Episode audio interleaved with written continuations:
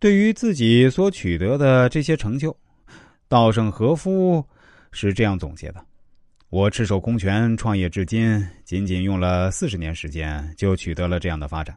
那不是因为我拥有了什么超群的才能，恰恰相当于是因为我的身上有很多这样那样的坏毛病。那么，稻盛和夫所说坏毛病到底是什么呢？原来，稻盛和夫经常跟员工谈起了自己的光荣历史。”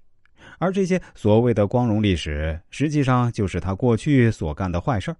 比如，稻盛和夫还在上小学的时候，在上学的路上，经常恶作剧的用小木棍去挑女同学的裙子；在战后的混乱时期，曾经偷偷摸摸的到木材商店去偷窃木材；创业初期，曾经因为偷税逃税而被税务局罚款并警告之类的。对于这些隐私和丑闻，要是换做其他企业家，掩盖和回避还来不及呢，怎么还会主动将自己的这些糗事和员工们一起分享呢？然而，这也正是稻盛和夫真正聪明的地方。由于他敢于剖析自己，虽然在员工面前展现出了自己粗糙的一面，但也让员工们看到了他的本质，让员工们觉得自己的领导也不是完人，是和他们一样的可以亲近的。这样一来，稻盛和夫与员工之间的距离一下子拉近了不少，并增进了上下级的心理融合度，从而达到规则透明、一动而全动的目的。稻盛和夫之所以能够在激烈的现代商战中取得节节的胜利，当然与他艰苦卓绝的奋斗分不开。但很多人都在奋斗，为什么偏偏只有他能够缔造了两个世界五百强呢？那是因为他真正的了解人性。了解人无完人的道理，更了解粗糙中的真实与美感。这恰如老子所说：“大白若辱，广德若不足，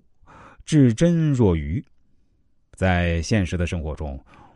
我们经常看到很多这样的现象：那些长得十分漂亮的女孩，却往往过得并不幸福，甚至过得很不幸。正好应了古人所说那句：“自古红颜多薄命。”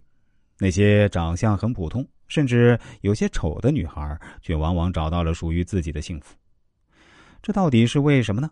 原来啊，很多漂亮的女孩由于意识到了自己的美，所以渐渐变得骄傲起来。而一个傲慢的女孩，不管她有多美，人们是不愿意接近她的。